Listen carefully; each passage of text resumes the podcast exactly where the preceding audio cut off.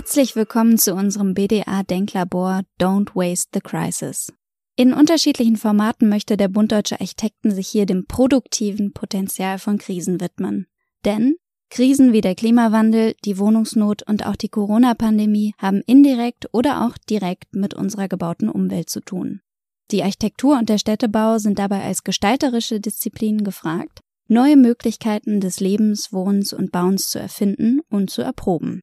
Im Denklabor kommen daher Akteure aus Architektur und anderen Disziplinen zu Wort, um über die bauliche und gesellschaftliche Zukunft neu nachzudenken.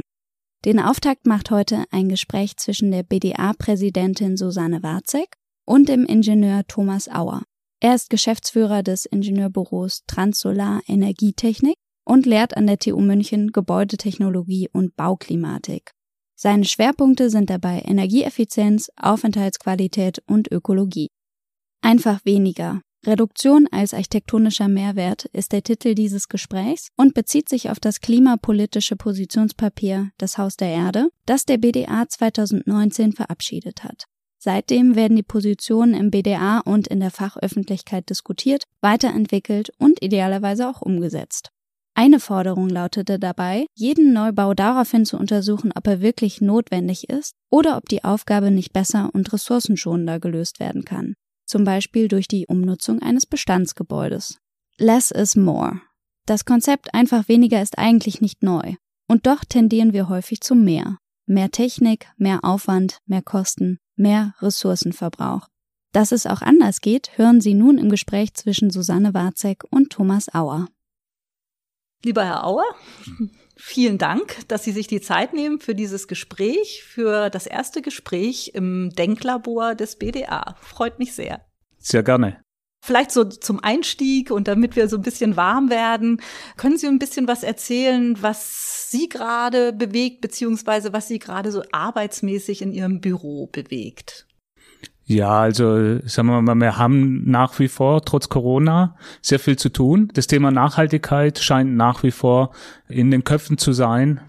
Wir sehen jetzt auch noch nicht, dass sehr viel gestoppt wurde. Es gibt auch immer noch sehr viele Wettbewerbe im Moment.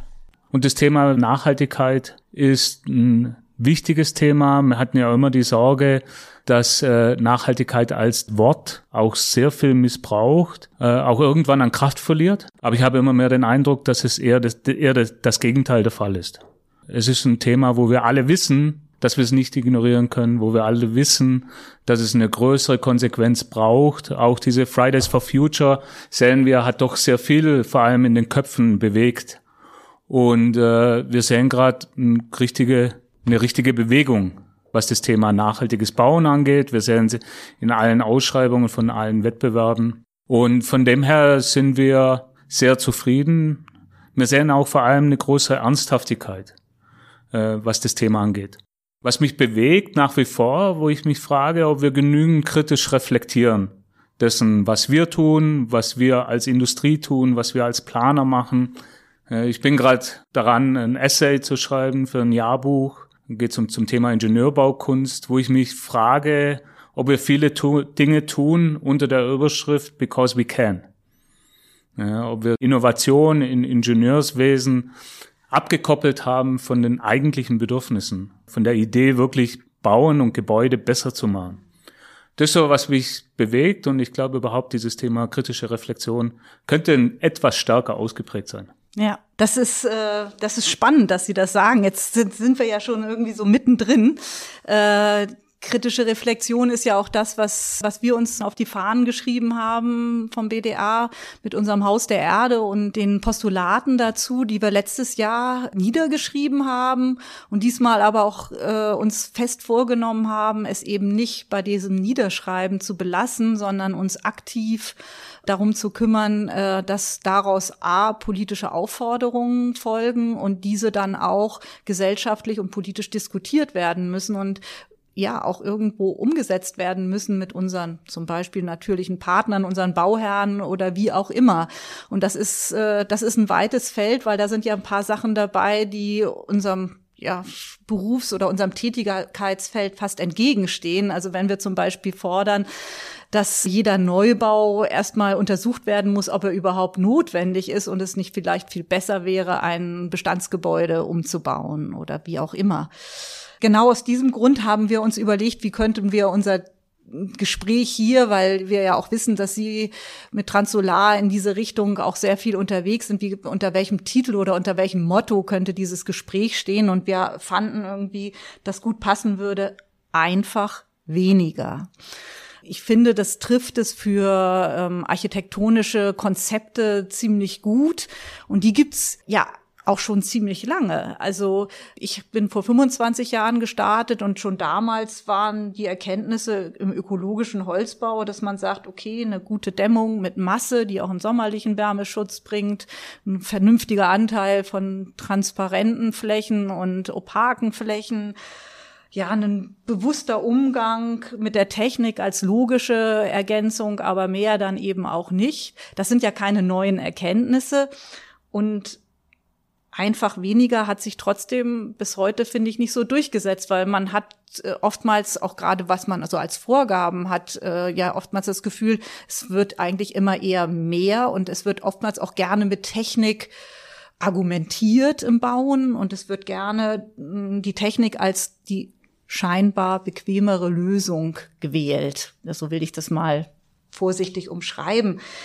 Wie kommen wir jetzt eigentlich dahin, dass wir diese Frage der Energieeffizienz wieder auch architektonisch, also oder als wirklich als Team beantworten. Vielleicht frage ich da den Falschen, weil das ihr täglich Brot ist, weil sie genau für solche Themen natürlich auch befragt werden. Aber wenn man jetzt äh, das Bauen weltweit sieht, dann ist das natürlich nicht an der Tagesordnung, sondern meistens gibt es einen sehr konservatives oder klassisches Gebäude plus einer klassischen Technik und dann vereint sich das. Also wie kommen wir dahin, dass wir wirklich ja architektonische ähm, Lösungen kriegen? Ist das oder ist das eine Wunschvorstellung von mir?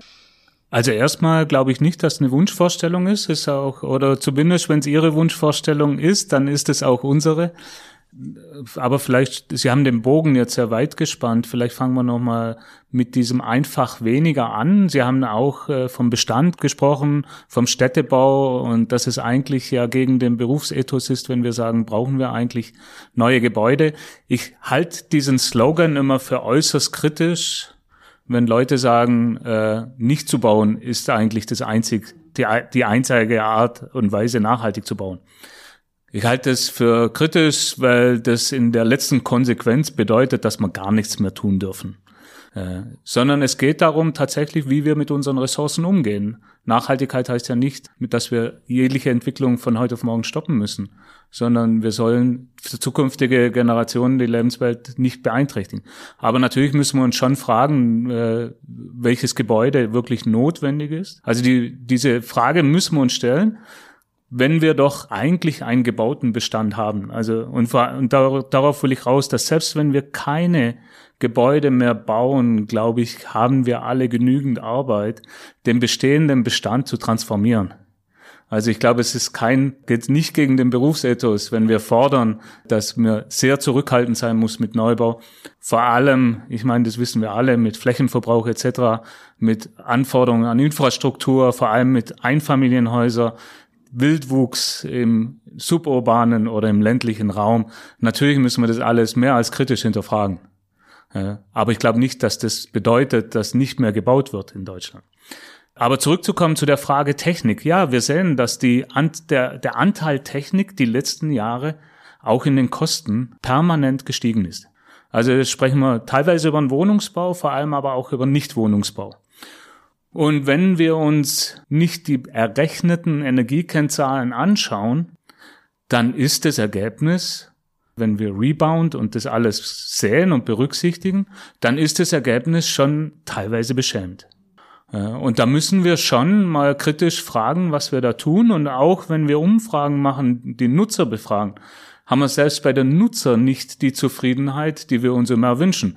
Wir tun auf Grundlage von irgendwelchen Normen, die so interpretiert werden, weil ich bin der Meinung, dass wir bisher auch bei allen natürlichen Konzepten die im Rahmen des bestehenden Regelwerks ermöglichen konnten. Aber trotzdem wird immer mit irgendwelchen Normen argumentiert, wo es um Luftqualität geht, wo es um sommerliche Wärmeschutz geht, um sommerlichen Komfort und, und, und. Und wir fragen den Nutzer und stellen fest, dass wir ein deprimierendes Ergebnis kriegen, was das Thema Nutzerzufriedenheit angeht. So, und dann kommt das nächste Thema, dass man sagt, wir müssen aus Energiespargründen eine maschinelle Lüftung bauen, damit wir eine Wärmerückgewinnung machen können. Auch da ist Fakt, da gibt es eine schöne Studie von Braunschweig, von Professor Fisch, die zeigt, dass die Gebäude, die sie untersucht haben, natürlich gelüftete Bürogebäude 30 Prozent weniger Energiebedarf hatten als die maschinell gelüfteten. Aber unsere Berechnung nach NF was einfach nur an der Art und Weise der Berechnung liegt, kommt zum gegenteiligen Ergebnis, dass Gebäude mit Lüftung und Wärmerückgewinnung energiesparender seien, äh, was richtig sein kann, aber in der Regel falsch ist. Die Regel ist, dass genau das Gegenteil der Fall ist. Das heißt, wir tun unser Gebäude ganz anders betreiben, wie die NF das vorsieht. Und wir tun Gebäude, wenn wir mit der Gießkanne lüften, überlüften. Und dadurch, wenn wir das so simulieren, wie die Realität ist, dann können wir auch zeigen, dass der Energieverbrauch höher ist während ein Nutzer nur das Fenster aufmacht, wenn er da ist. Also an der Stelle ist nicht der Nutzer das Problem. Das andere Problem, was wir sehen, ist, dass äh, in diesen Lüftungsanlage auch viele Fehler auftreten. Betriebsfehler häufig nicht die Ausnahme sind, sondern die Regel. Äh, wir haben eine Studie gemacht an der TU München über ein komplexe, komplexes Lüftungsgerät, Vollklimagerät, wo es um eine Druckerei ging mit B- und Entfeuchtung wo wir Daten ausgewertet haben, die zeigen, dass die richtige Betriebsweise in dem Jahr, wo wir untersucht haben, nur zu einem Prozent des Jahres gegeben war. Ein halbes Jahr hat ein Ventil geklemmt, wo gleichzeitig geheizt und gekühlt wurde. Dann war die Bypassklappe ein halbes Jahr kaputt und es gab zig Probleme. Also so Betriebsfehler treten häufig auf. Man kann fast schon sagen, sind die Regel. Da sind so viele bewegte Teile drin, dass in 20 Betriebsjahren Dinge einfach kaputt gehen. Und wenn das niemand beobachtet, unter Kontrolle hat, dann schleicht sich das ein und es bleibt so. Also wir sehen einfach diese Diskrepanz zwischen der Technik, die wir einplanen und wie gut das dann funktioniert. Und wenn ich dann sehe, wir haben eine Studie gemacht äh, mit Florian Nagler zusammen, wo wir zwölf Schulen untersucht und studiert haben und eine von ihm, äh, die Schule in Diedorf, wenn ich sehe, da sitzt der Hausmeister plötzlich in einem Cockpit und dann gleichzeitig untersucht man die Theodor Fischer Schule von 1898, die in 120 Jahren nie generalsaniert wurde. Wir sehen einen Sanierungszyklus in unseren öffentlichen Gebäuden von vielleicht alle 60 Jahre. Da frage ich mich, wie das funktionieren kann. Vor allem auf der Messsteuerregelungstechnikseite. Wir wissen, wie lang die Lebensdauer von unserem Smartphone ist. Ja. Und da tun wir plötzlich irgendwelche logischen Einheiten verbauen, die eine Halbwertszeit oder eine Lebenszeit haben von vielleicht fünf bis zehn mhm. Jahren. Wie kriegen wir das übereinander, wenn nur alle 60 Jahre eine Generalsanierung stattfindet? Besser weniger Technik, ne? Einfach weniger. Ich glaube, die Frage der Angemessenheit ja, genau. spielt eine große Rolle. Ja. Und was wir halt sehen, ist jetzt, äh, dass dann natürlich die TGA-Branche die Mängel sieht und auch darauf reagieren will. Aber die Antwort ist wieder eine technische. Die Antwort ist jetzt zum Beispiel in dieser Schule in Diedorf, dass man sagt, wir können mittags sind auch in der Schule nur einzelne Räume belegt. Wenn wir jetzt nicht mit der Gießkanne das ganze mhm. Haus lüften wollen, müssen wir in jedem Raum Anwesenheitssensor, CO2-Sensor haben und dann haben wir motorisierte Klappen im ganzen Lüftungssystem, die uns permanent einen hydraulischen Abgleich machen und so weiter. Das wird in Diedorf funktionieren, weil das ist ein gefördertes Projekt. Da sitzt das ZAE Bayern dran, tut das Gebäude permanent mit beobachten und einregeln. Aber es glaubt doch von uns niemand, dass das ein Modell sein kann, das wir einfach über die Republik ausrollen.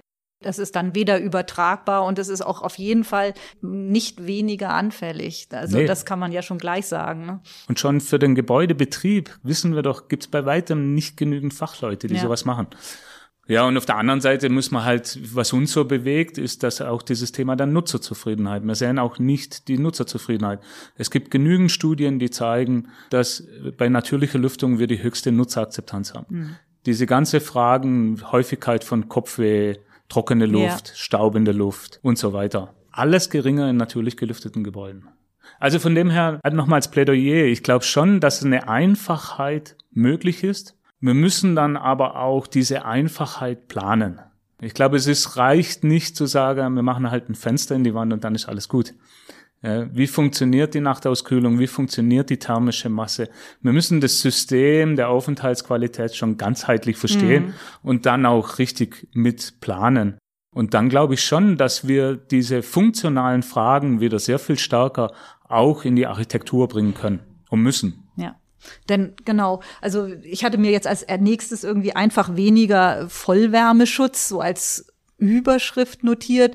Und da, weil Sie erwähnten gerade schon Florian Nagler, äh, Sie machen Monitoring oder haben die auch mitentwickelt, das weiß ich jetzt nicht, diese drei einfachen Bauten in Bad Aibling, die im Grunde als äh, massive Konstruktionen in Holz, in, in Leichtbeton und in Mauerwerk, also drei baugleiche Häuser, die untersucht werden, wo ich denke, dass so diese Prinzipien dieses einfachen Bauens versucht wurden umzusetzen. Das fand ich eine sehr spannende Geschichte, einfach um zu gucken, gibt es da größere Unterschiede in den Materialien und dann auch Vielleicht gibt es da Unterschiede von den Nutzern, also wie die in den unterschiedlichen Häusern das Leben da drin wahrnehmen. Nun ist das natürlich, weil da wohnt ja in Haus A nicht der gleiche wie in Haus B, sondern wenn irgendwo zum Beispiel, wenn es zieht, dann drei Leute finden es zieht und 50 finden es zieht überhaupt nicht. Also das ist ja auch immer, das ist ja sehr spezifisch. Der Mensch ist sehr besonders in seiner Wahrnehmung und nicht unbedingt übertragbar. Nichtsdestotrotz finde ich so einen Ansatz eigentlich sehr, sehr spannend, von solchen Standards auch mal abzugehen und zu gucken, wo könnten wir uns noch bewegen. Vielleicht mögen Sie dazu noch ein bisschen was sagen. Ja, nee, also erstmal, ja, das war ein Forschungsprojekt, ist aus einem Forschungsprojekt heraus geboren und in dem Forschungsprojekt waren auch noch mehr mit beteiligt. Stefan Winter sein Lehrstuhl, Christoph Gehlen sein Lehrstuhl vom Betonbau kommend und so weiter. Und äh, ja, hatten dann das Glück, in Bad Aibling den Bauherr zu finden, der dann diese drei Musterhäuser, wenn man so will, baut. Und es ist richtig, dass natürlich da keine statistisch relevante Anzahl an Benutzern dieses Haus benutzen.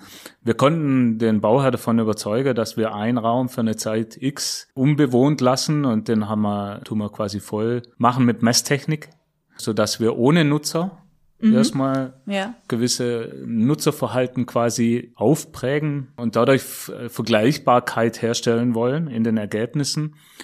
Trotzdem erhoffen wir uns, dass wir auch über die Befragungen der Nutzer zumindest mal eine Tendenz sehen.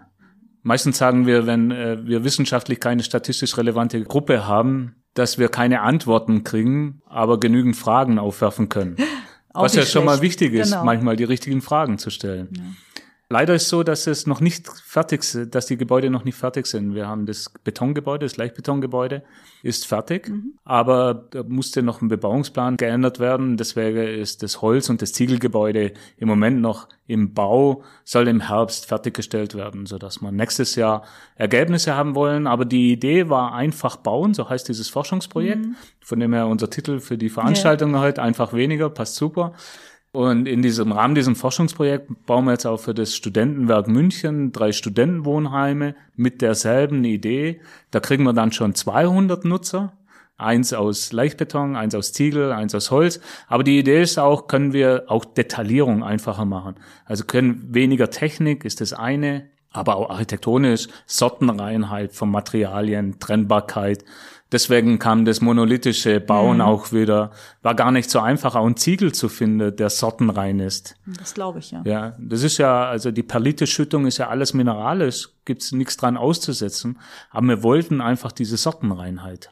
Nichts, keine Schüttung, keine Perlite-Schüttung. Also unsere Materialien, die wir kennen, die sind alle so hoch gezüchtet, dass es gar nicht so einfach ist, wieder einen Schritt zurück zu machen. Ja. Natürlich im Sinne alle der NF-Optimierung und der Wärmeverlustminimierung hat da eine Optimierung die letzten Jahrzehnte stattgefunden, wo man sich schon fragen muss, ob die Schraube überdreht wurde. Aber sagen wir, das ist die Idee und dann haben wir höhere Räume, so dass wir, wir mit kleineren Fenstern, eine, die aber höher sind, eine gute Belichtung in der Tiefe kriegen. Durch den kleineren Fensterflächenanteil brauchen wir keinen Sonnenschutz mehr. Es gibt keine Rollläden. Es gibt nur innen einen Vorhang und den brauchen wir auch nicht, weil durch die kleineren Fenster wir auch den sommerlichen Wärmeschutz herstellen können. Es gibt kein Estrich. Also es ging wirklich darum, alles wegzulassen, was nicht zwingend notwendig ist. Und das geht so ein bisschen zurück auf die Studie, die wir gemacht haben über die Theodor Fischer Schule in diesem in dieser Schulbuchstudie. Wir sagen immer Schulbuch, es geht um um Schul, mhm. um, also um Schulgebäude. Und da haben wir festgestellt, dass dieser Klassenraum von Theodor Fischer im Vergleich zu allen anderen, die dann über die Jahrzehnte entstanden sind, bis hin zu den neuen Gebäuden, immer in allen Kategorien sehr gut funktioniert oder ein Tick besser war. Und genauso, die haben fast vier Meter Raumhöhe und 80 Quadratmeter für einen Klassenraum, nicht 60.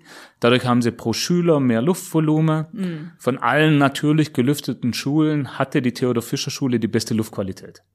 Durch die dicken Backsteinwände hatten sie keinen Bedarf für einen Sonnenschutz und hatten trotzdem den beste sommerliche Wärmeschutz. Ja. Ohne Kühlung. Also von allen nicht gekühlten Gebäuden.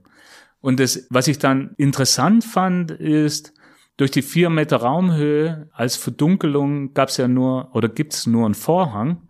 Aber der Vorhang, der hat dann so viel Fläche, dass ohne Absorptionsfläche auch wieder die Raumakustik gut mhm. ist. Also es kommt dann in so vielen Parametern, stellt man einfach fest, wie dieses Volumen, wie diese Höhe dann zu einer Gesamtheitlichkeit führt, die damals Common Sense war. Die, das war damals einfach Stand des Wissens.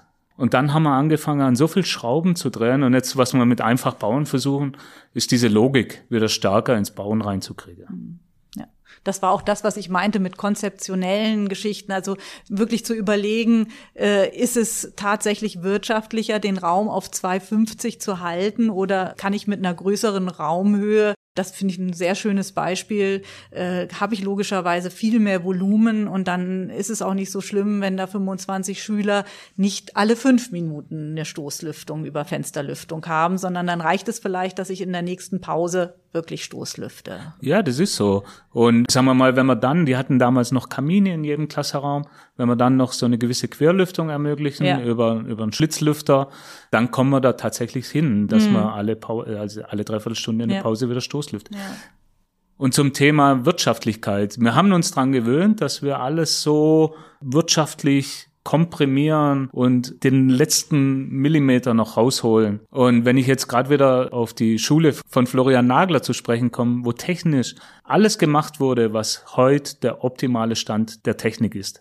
Wirklich alles richtig und perfekt gemacht. Also gibt's nichts zu kritisieren.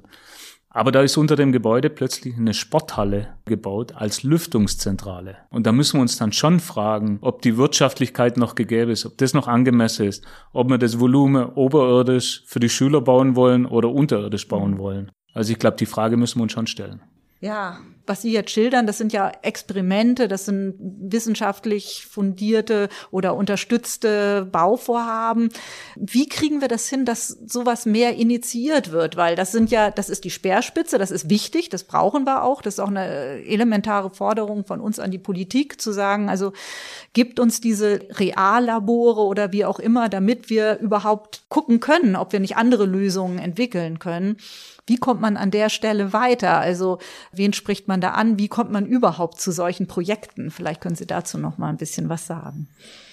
Ja, also was wir jetzt da in Bad Aibling und in München machen, ist natürlich sehr glücklich, ein glücklicher Zufall, dass das äh, Studentenwerk jetzt gerade diese Wohnheime braucht. Und, äh, aber tatsächlich finde ich schon, dass man diese Forderung nach einer Experimentierklausel, dass die elementar wichtig, mhm. wichtig ist. Das, die kann man jetzt im Kontext der NF oder des Gebäudeenergiegesetzes, wie es, wie es jetzt dann kommt, denken und sehen, dass da eine Öffnungsklausel drin sein muss mhm. als Experimentierklausel. Ich könnte mir aber schon vorstellen, dass da auch die öffentliche Hand beispielhaft voranschreiten muss, dass die öffentliche Hand sagen muss, für alle unsere Neubauten oder für einen gewissen Prozentsatz unserer Neubauten müssen wir neue Wege beschreiten. Ja. Was jetzt, äh, wir sind gerade noch im Wettbewerb für das Umweltministerium mhm. in Berlin. Und da wird schon einiges aus diesem Thema der Robustheit des Einfachbauens versucht zu integrieren. Also es gibt Ansätze, auch beim Bund, auf solche Themen aufzuspr aufzuspringen, klingt negativ, aber solche Themen aufzunehmen ja. Und es gibt auch ein großes Verständnis seitens des Bundes, dass dort auch gesehen wird, welche Probleme es mit der Technik zum Beispiel gibt, ohne das Thema Technik jetzt an der Stelle überstrapazieren zu wollen. Also da muss äh, mehr passieren und das sieht der Bund und ich glaube, es wäre schön, wenn von Bund und Ländern hier ein Commitment käme, dass für öffentliche Bauten das Thema Experimentieren, Experimentieren ist natürlich immer ein schwieriges Wort, aber sagen wir mal, eine gewisse Innovation integraler Bestandteil sein muss. Ja. Nee, das scheint mir auch unbedingt notwendig, um, um da weiterzukommen. Und ich glaube, das ist eher auch der Schulterschluss wirklich mit den Ländern und den Kommunen, die notwendig ist, weil die Erfahrung habe ich auch oder die, die, die Einschätzung, dass man auf Bundesebene da schon äh, sich sehr viel Gedanken macht. Ich war auch Mitglied einer Kommission, die sich sehr genau darüber Gedanken gemacht hat, wie man Aspekte der Nachhaltigkeit bereits in Planungswettbewerben gut verankert, auch solide verankert, ja, vom Bundesministerium initiiert, um sowas dann natürlich wieder in die Fläche zu bringen und zu sagen, orientiert euch daran, das sind, äh, das sind Fakten, die kann ich auch schon in einem Wettbewerbsverfahren hm. abfragen. Hm und auch ernsthaft abfragen und nicht so ein Lippenbekenntnis, was dann, nachdem das Preisgericht getagt hat, sowieso keiner mehr erinnert und dann Schall und Rauch wird. Ja, also das ist, denke ich, ähm, eine ganz wichtige Sache, dass wir da weiterkommen und gucken, dass, dass es eben auch nicht bei einem Wunsch nach sowas bleibt, sondern dass diese Umsetzungen dann auch Wirklichkeit werden können. Ich habe auch ein bisschen Hoffnung, dass jetzt dieses Konjunkturpaket sehr stark den Fokus nochmal auf die CO2 Reduzierung setzt, auf klimagerechtes Bauen setzt, auf natürlich auch Mobilität und auch auf Versorgung des gesamten Landes mit Breitband. Also das ist ja auch so ein Paket, was letztlich auch gerade dem ländlichen Raum wahrscheinlich ja zugutekommen wird. Ja. Also dieses Thema Breitband ist sicherlich eins der zentralen Themen und mhm. eins der wichtigsten. Aber ich glaube, alle spekulieren jetzt über Corona, was ist die, sind die Lehren aus Corona und ich versuche mich da ehrlich gesagt ein bisschen rauszuhalten. Aber ich glaube schon, was alle gesehen haben, dass dieses Homeoffice und dass die Werkzeuge, die wir heute haben, um äh, solche Konferenzen zu machen, dass die eigentlich viel weiter waren, als wir es gedacht haben. Und ich bin überzeugt, dass da vieles bleiben wird, nicht alles. Natürlich wird es auch wieder äh, viele Meetings geben, wo man sich physisch trifft, was auch richtig und wichtig ist. Aber ich glaube, dass auch vieles im, im virtuellen Raum verbleiben wird. Und da muss man sich schon fragen, was bedeutet das? Was bedeutet das für unseren Gebäudebestand? Es bedeutet erstmal, dass wir weniger Bürofläche brauchen in den Zentren. Die nächste Frage, die sich viele stellen werden, wieso soll ich jetzt in München oder in Stuttgart oder in Berlin ein Vermögen zahlen für eine kleine Wohnung, wenn ich sowieso bloß nur zwei Tage die Woche oder nur noch einen Tag die Woche im Büro sein muss? Und da, wenn dann der Breitbandanschluss wirklich funktioniert, wenn wir wirklich gute Internetanschlüsse haben auf dem ländlichen Raum, könnte ich mir schon vorstellen, dass das zu, durchaus zu einer Belebung des ländlichen Raums wieder führen kann. Ich glaube, was interessant wäre, das zu kombinieren mit dem Thema Coworking, dass es dann im ländlichen Raum irgendwo 100, 200 Quadratmeter Büro gibt, wo die Leute hingehen können, Coworking machen, also sich tageweise letztendlich einen Schreibtisch mieten. Also ich könnte mir vorstellen, dass solche Tendenzen, wie wir schon seit 10, 20 Jahren sagen, dass das kommen wird, dass das jetzt schon durch Corona beschleunigt wird. Und das ist, glaube ich, auch eine schöne Chance, mhm. die darin steckt. Sehe ich genauso. Also gerade diese Idee, dass man damit eventuell auch in Kleinstädten auch wieder diese innerstädtischen Lagen ein bisschen belebt dahin kriegt äh, und dafür auch neue Nutzungen findet, weil das ist ja auch so ein, so ein Sterben dieser, dieser Innenstädte, was, was uns städteplanerisch sehr beschäftigt. Und das könnte eine, könnte eine gute Ergänzung sein, dass man darüber neue Nutzungen, das wird nicht alles lösen, aber äh, es, es ist überhaupt mal wieder eine Nutzungsmöglichkeit da, die Sinn ergibt und die auch eine gewisse Öffentlichkeit eigentlich braucht, dass ich sehe, ach, da könnte ich mich ja auch hinsetzen, auch das ist ja eigentlich ganz nett und die mhm. haben ein gutes Angebot, ja, und da ist noch das nette Kaffee gleich um die Ecke, ach, das passt sich so, ja. ja. ja. Mhm. Aber es müsste dann schon auch massiv äh, sagen wir mal, eine gewisse Lenkung stattfindet, die diesen Wildwuchs an den Rändern genau in diesen Kleinstädten dann auch verhindert. Einfach weniger Flächenverbrauch, ja, ja. oder? Ja, das also ist ich, so. ich bin selber aufgewachsen in so einer Kleinstadt mit 10.000 plus Einwohner. Und wenn ich sehe, dass die Stadt um, sagen wir mal, vielleicht 1000, 2000 Einwohner gewachsen ist im Laufe meiner Lebenszeit von 50 plus Jahren, aber die Fläche in der Zeit bestimmt verdreifacht wurde, dann braucht man sich gar nicht wundern, wieso man ein hausgemachtes Verkehrsproblem hat und die Innenstädte sterben. Also das, das Problem ist schon ein bisschen hausgemacht und ich glaube schon, dass da auch aus der Architektur raus Antworten gäbe, gute Antworten gäbe, die damit verknüpft werden können mit so Coworking, die dann wieder innerstädtisch stattfindet, wo dann wieder jüngere Leute die Stadt beleben. Wie Angela immer sagt, people go where people are. Ja, das mit diesem Flächenverbrauch, also wir wohnen auf großem Fuß und das koppelt sich ja dann auch gleich wieder mit unserem Energieverbrauch, weil äh, wir sparen eigentlich dauernd ein. Seit den 70er Jahren haben wir eine Einsparverordnung nach der anderen. Aber letztlich haben wir ja nichts gespart, dadurch, dass wir ja in der gleichen Zeit irgendwie unsere Wohnflächenbedarf zum Beispiel verdoppelt haben. Und damit ist letztlich hm, beim Gesamtverbrauch eigentlich alles beim Alten geblieben oder sogar ein bisschen mehr dabei rausgekommen. Also der Gebäudesektor hat schon reduziert vor allem, sagen wir mal, durch seit der Einsparverordnung oder damals noch Wärmeschutzverordnung 95 mhm. und dann auch mit der ersten NF ging der CO2, die CO2-Emissionen vom Gebäudesektor schon erstmal runter. Wir sehen erst die letzten fünf Jahre, seit wir wieder so massive Zubau haben an Wohneinheiten, sehen wir eine Stagnation oder eher eine Steigerung. Ja. Aber das ist ja nur, was wir bilanzieren nach der Energieeinsparverordnung. Da ist ja der Nutzerstrom nicht drin, die Waschmaschine, der Fernseher und so weiter. Und äh, da sehen wir natürlich permanent eine Steigerung, wobei äh, wir auch immer schimpfen über diese ganze EU-Verordnungen, aber faktisch hat das Glühbirnenverbot schon hauptsächlich dazu oder wesentlich dazu beigetragen, dass der Stromverbrauch der privaten Haushalte zum ersten Mal leicht gesunken ist. Mhm. Der ist immer gestiegen. Seit dem Zweiten Weltkrieg ist er permanent gestiegen und jetzt haben wir zum ersten Mal einen leichten Rückgang. Also da tut sich schon was, aber ich glaube, wir müssen auch wieder als Forderung eigentlich an die Weiterentwicklung der NF, wir müssen den Nutzerstrom in den Gebäuden mitregulieren, mitdenken und nicht nur den Nutzerstrom, sondern eben im Grunde das Gebäude als äh, Gesamtbilanz sehen. Also es wird ja irgendwann gebaut. Dabei mhm. wird Energie verbraucht. Die Materialien, die da ein, zum Einsatz kommen, sind ja Energieträger, also die haben Energie gebunden, mal mehr, mal weniger, je nachdem, mit welchem Material man da zugange ist. Oder man, wenn man im Bestand ist, dann ist da graue Energie gebunden. Dann hat man natürlich die Nutzungsphase und wie Sie richtig sagen, nicht nur die des, des Gebäudes, sondern da sind dann ja auch Nutzer drin, die Dinge verbrauchen, die Energie verbrauchen. Und dann kommt es irgendwann eventuell dazu, dass das Gebäude verändert, abgerissen oder wie auch immer wird. Und dann muss es halt in den Kreislauf wieder reingehen. Und nur diese Gesamtbilanz wird uns irgendwie weiterbringen. Und da denke ich, müssen wir ganz intensiv dran arbeiten, dass wir da eine, zu einer ganz anderen Beurteilung kommen als jetzt, wo wir eigentlich immer nur die Nutzungsphase beurteilen und die, wie wir gehört haben, teilweise ja auch gar nicht beurteilt, richtig beurteilt kriegen. Das kommt ja noch oben drauf. Also das sind ja auch nur Annahmen, die nicht unbedingt das widerspiegeln, was tatsächlich dann in dem Gebäude vor sich geht. Ja. Also wir können natürlich äh, das richtig beurteilen, wenn wir es richtig rechnen. Also wenn die Randbedingungen stimmen, kommt auch das richtige Ergebnis ja. raus.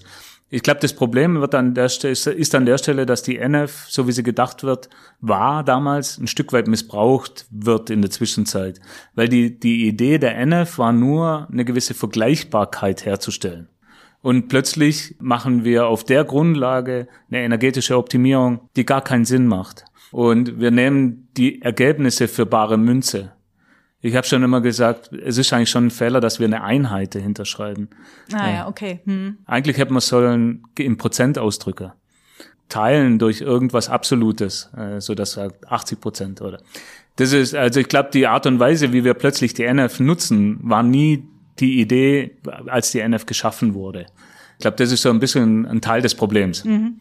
Aber zum Thema nochmal der grauen Energie, natürlich. Also es, wir tun Energie aufwenden, um Gebäude zu erstellen. Und es ist natürlich eine Schande, wenn Gebäude nach einer Nutzungszeit von 20 oder 30 Jahren abgerissen werden.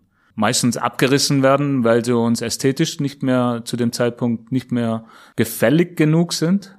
Trotzdem, ich sage immer beim Palast der Republik, naja, selbst wenn 80 Prozent der Bevölkerung sagt, das war ein hässliches Gebäude oder ich weiß es nicht, wie viel Prozent. Trotzdem bin ich aufgewachsen mit einer real existierenden DDR und das Gebäude hat für mich diese DDR irgendwie symbolisiert. Ja, und ich bin, ich fühle mich um den, um ein Stück Geschichte beraubt. dass dieses Gebäude einfach abgerissen wurde, auch wenn es am falschen Platz war, auch wenn es hässlich war. Für viele Menschen offensichtlich. Ich fand es eigentlich ganz hübsch, aber ein anderes Thema. Also sagen wir mal, es ist ja auch ein kollektives Gedächtnis, so ein Gebäude. Und ich finde einfach, da geht man viel zu leichtfertig mit um, dass man so Gebäude einfach als ein Stück Handelsware betrachtet. Ein Gebäude ist mehr als nur ein Businessmodell. Das ist ein Problem. Aber wir rechnen in diesen Lebenszyklusanalysen, rechnen wir mit einer Lebenszeit von 50 Jahren, was meiner Meinung nach schon zu gering ist. Wir sollten wieder viel, in viel längeren Zeiträumen denken. Aber rein bilanziell ist es so, dass nach 50 Jahren die Energie, die aufgewendet wurde, um das Gebäude zu bauen, abgeschrieben wurde oder abgeschrieben ist.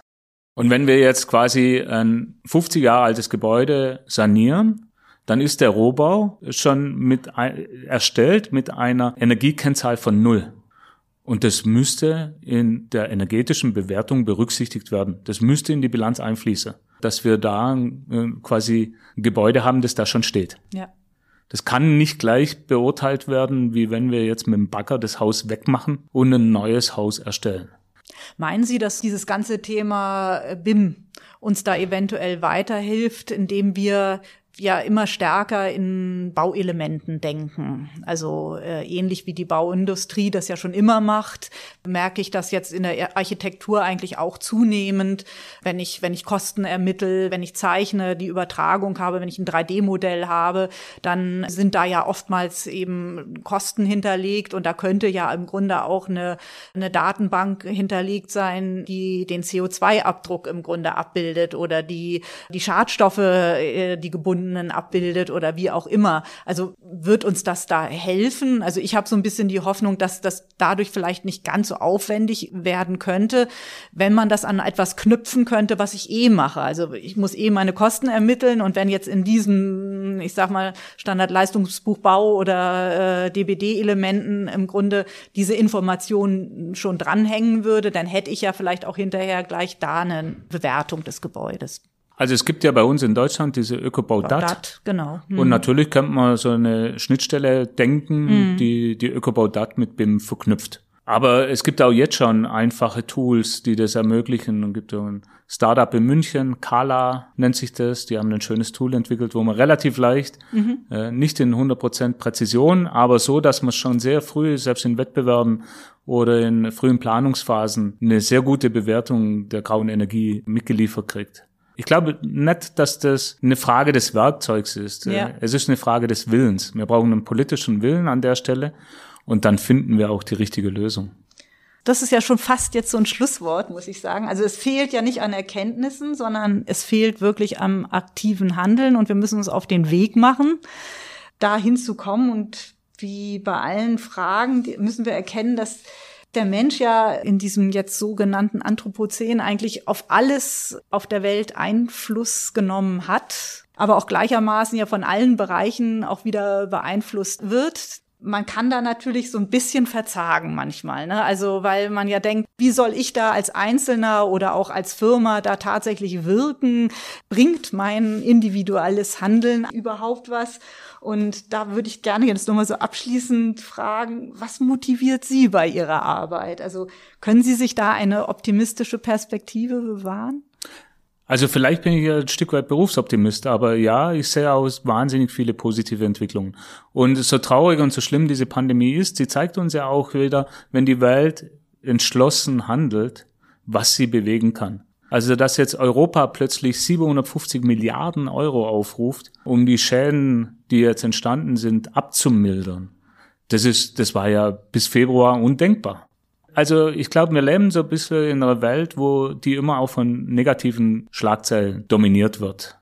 Und wir sehen aber schon auch viel Positives. Also wenn wir sehen, was sich bei uns im Bauen bewegt hat. Wir hatten vorher mal kurz über das Thema Holzbau gesprochen. Vor zehn Jahren war das noch exotisch. Und jetzt wird doch bei jedem Gebäude überlegt, kann man das aus Holzbau machen.